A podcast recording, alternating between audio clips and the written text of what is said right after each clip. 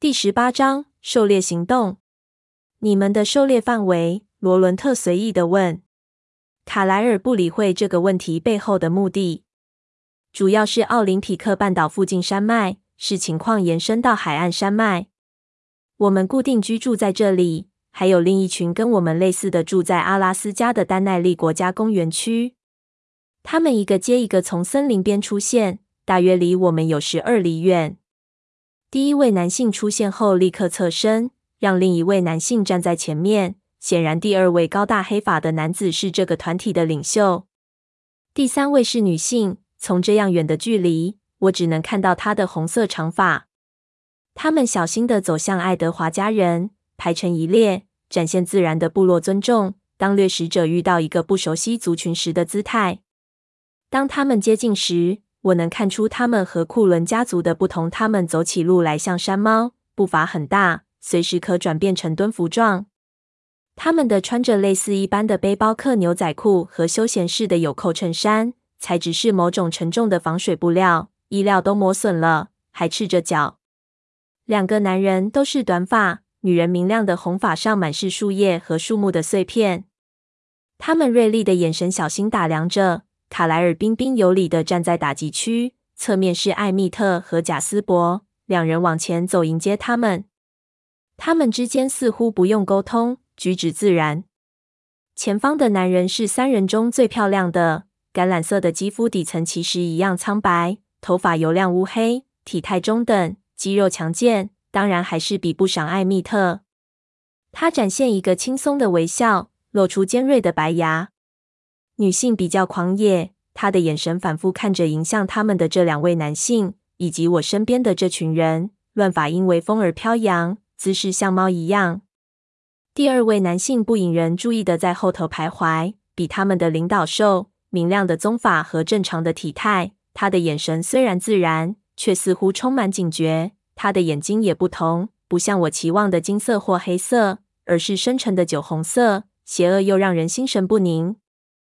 黑发的男子带着微笑走向卡莱尔。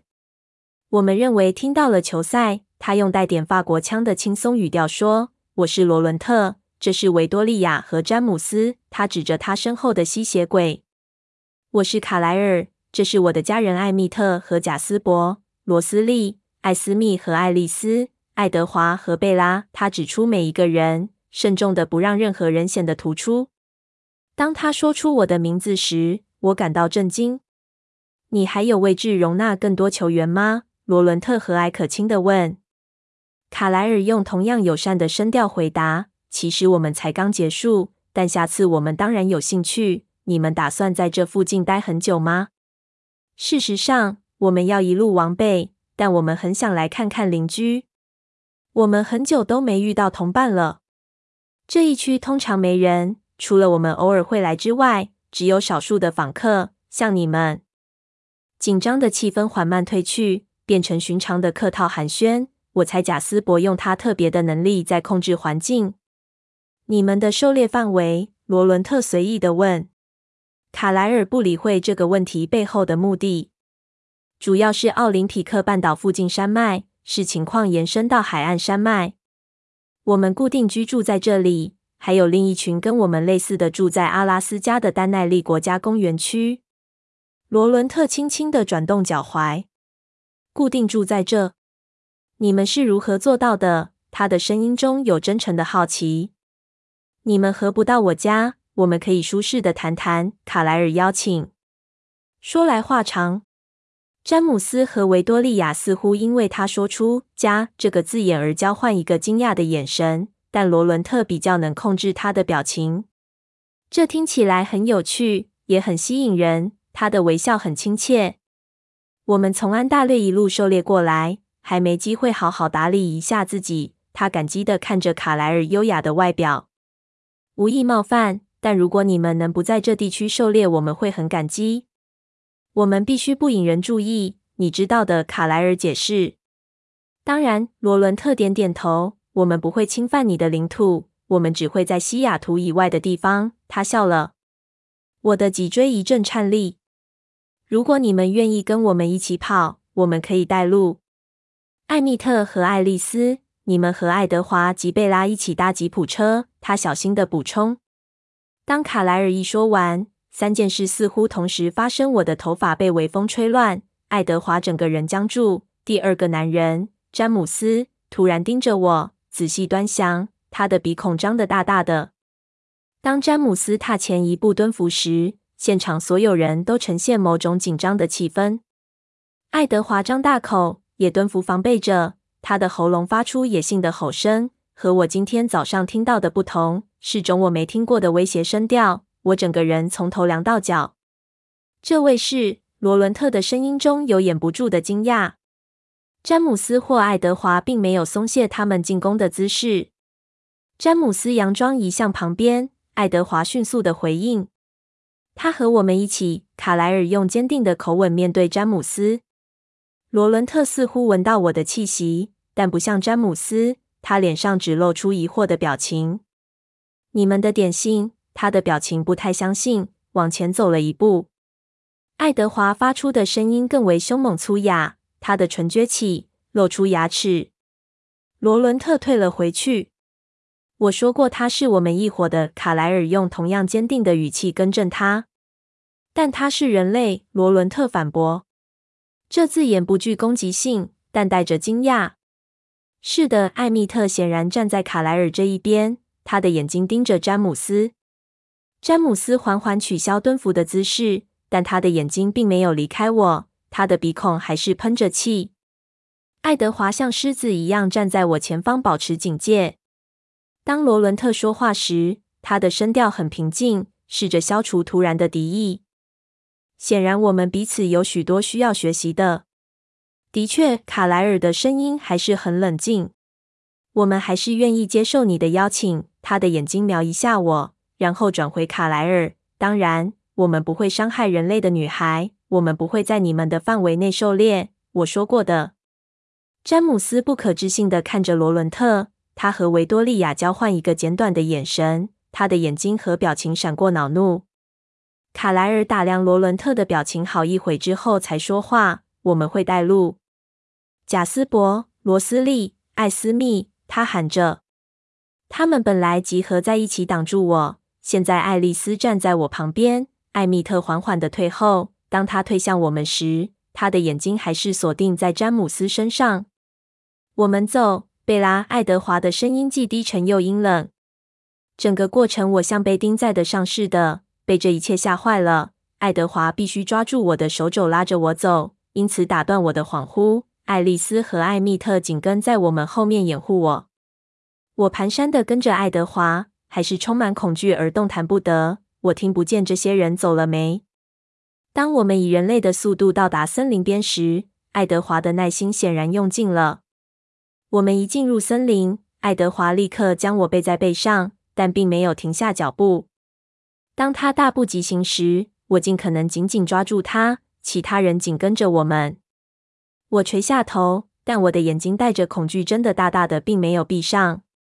他们像鬼魂一样进入现在一片漆黑的森林。当爱德华健步如飞时，他平常该有的愉快心情完全消失了，取而代之的是盛怒，这让他走得更快。就算背着我，其他人还是远远落后。我们很快就到达吉普车，爱德华快速地将我丢在后座，把他绑好。他对坐在我旁边的艾米特下令。爱丽丝已经坐在前座。爱德华启动引擎，车子吼叫着突然后退，转向，面对迂回的小径冲出去。爱德华吼叫着一些我听不懂的话，很像是脏话。颠簸的路比来时更糟，黑暗让我更加恐惧。艾蜜特和爱丽丝担忧地看着我。当我们加速开上主要道路后，我才觉得好些。我们一路向南，远离福克斯。我们要去哪？我问。没有人回答，也没有人看我。该死，爱德华！你要把我带去哪里？我们得让你远离这里，越远越好。他没有回头看我，他的眼睛盯着路。时速表显示一五里。回头！你得带我回家！我喊着，试着挣脱愚蠢的安全带。因为被绑起来而落泪，艾蜜特·爱德华严厉的喊着。然后艾蜜特用他钢铁般的手按住我。不，爱德华，你不可以这样做。我必须，贝拉。现在请安静。我不要，你要带我回家，否则查理会通知联邦调查局，他们会到你家。卡莱尔和艾斯密，他们会被迫离开，永远躲藏。安静，贝拉。他的声音很冷静。我们以前也流浪过，但不要因为我不行，不要因为我毁了一切。我猛烈的挣扎着，但完全没用。爱德华，把车停到路边。爱丽丝第一次开口说话，他给他一个坚毅的眼神，然后加速。爱德华，让我们谈一谈。你不了解，他的声音很沮丧。我从未听过他如此大吼，声音在车内回响着。时速表现在是一一五里。他是个追踪客，爱丽丝，难道你没看到吗？他是个追踪客。我感到艾蜜特在我身边僵住了。我好奇他对这个字的反应。这个字对其他三个人比对我更有意义。我想要了解，但没有机会让我发问。爱德华，把车停到路边。爱丽丝的声音很理性，有种我没听过的权威。时速表现在是一二里。听话，爱德华。听着，爱丽丝，我知道他们想的。追踪是他们的激情。他已经对追踪入迷了。他要他，爱丽丝，特别是他。他今晚就会狩猎。他并不知道。他打断他。你觉得他需要多久才能闻出他在镇上的味道？他已经有了决定。在罗伦特开口之前。我倒抽一口气，知道我的气味会带领那个追踪客查理。你不能把他留在家里，不能留下他一个人。我更激烈的挣扎着。他是对的，爱丽丝说。车子略微减速，让我们看看有哪些选择。爱丽丝哄着他。我注意到速度慢下来了，然后车子尖叫着停在高速公路路肩。我挣脱安全带，瘫软地靠在椅背。没有选择，爱德华嘶吼着。我不能弃查理不顾，我也喊着：“闭嘴，贝拉！我们得带他回去。”艾米特最后说：“不。”爱德华很坚定。他打不过我们，爱德华。他碰不到他的。他会等。艾米特笑了。我也能等。你没看见，你不了解。一旦他立志成为狩猎者。他就不会改变主意。我们必须杀死他。艾米特看起来对这个主意不太在乎。这是另一个选择。还有那个女的，她是跟他在一起的。如果变成大战，那个首领也会加入他们的阵营。我们有足够的人手。那是另一个选择。爱丽丝安静地说。爱德华转身用狂怒的眼神看他，他的声音愤怒咆哮：“没有其。”他的选择。艾蜜特和我都用震惊的眼神看着他，但爱丽丝似乎并不惊讶。爱德华和爱丽丝互相瞪着对方，沉默了好久好久。我打破沉默：“有没有人要听听我的计划？”没有。爱德华再度咆哮着。爱丽丝看了他一眼，终于生气了。听着，我恳求着，你载我回家。不，他打断我。我看他一眼，继续说：“你载我回家。我告诉我爸，我要回去凤凰城的家，然后打包行李。等到追踪客监视我们后，我们就跑走。他会跟着我们，留下查理一个人。查理就不会打电话给联邦调查局去你们家搜索。然后你可以带我到任何你想去的该死地方。”他们全都目瞪口呆地望着我。这主意不坏。真的，艾蜜特的惊讶对我来说真像是侮辱。这可能有效。我们不能让他父亲暴露在危险下，你知道的。爱丽丝说。每个人都看着爱德华。这很危险。我不要他出现在他方圆百里之内。艾米特超有自信。爱德华，他无法经过我们这关的。爱丽丝想了一会，我没看见他攻击，他在等我们让他落单。他很快就会知道这不可能发生。我要求你送我回家。我试着让声音听起来坚定。爱德华将他的手压在太阳穴上，眼睛无奈地闭起。求你，我更小声说。他没有看我。当他开口时，他的声音很干涩。你今晚就得离开，无论追踪客是否出现。你要告诉查理，你无法在福克斯再待下去，一分钟都待不下去。无论你编出什么故事，手边拿到什么就打包什么，然后跳进卡车。我不管他怎么说。你有十五分钟，你听到我说的了吗？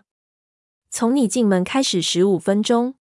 吉普车发动，他掉头，轮胎发出尖锐的声音，时速表的指针几乎冲破最高限速。艾蜜特，我看着我的手。哦，抱歉，他松开我。接下来，除了引擎的吼声之外，没有人说话。然后爱德华开口了：“计划是这样的。”当我们到达后，如果追踪客不在那儿，我会陪他进门。然后他有十五分钟。他从罩后镜看我一眼。艾蜜特，你监视屋外。爱丽丝，你先上卡车。我会一直在屋内，等到他出来之后，你们两个把车开回家，回报卡莱尔。我不同意。艾蜜特打断他。我要跟着你。想一想，艾蜜特。我不知道我们要离开多久，直到我们知道要走多远为止，我都会跟着你。爱德华叹口气。如果追踪客真的在那边，他继续说着，我们就继续开。我们会在他行动之前带到他的。爱丽丝信心满满地说。爱德华似乎接受这个说法。无论他跟爱丽丝之间有什么问题，他现在选择相信他。那吉普车怎么处理？爱丽丝问，她的声音很严厉：“你把它开回家。”“不，我才不要。”他平静地说。难以理解的紧张情绪又浮现。“我的卡车载不下我们几个。”我低声说。爱德华似乎没听见。“我想你应该让我一个人离开。”我说得很小声。他听见了。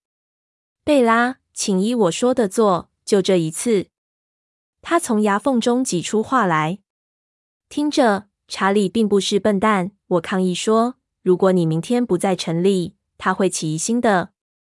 这不重要，我们只要确定他安全就够了。那追踪客怎么办？他看到你们今天的表现，他会认为你和我在一起，无论你是不是。”艾米特看着我，再次展现无理的惊讶。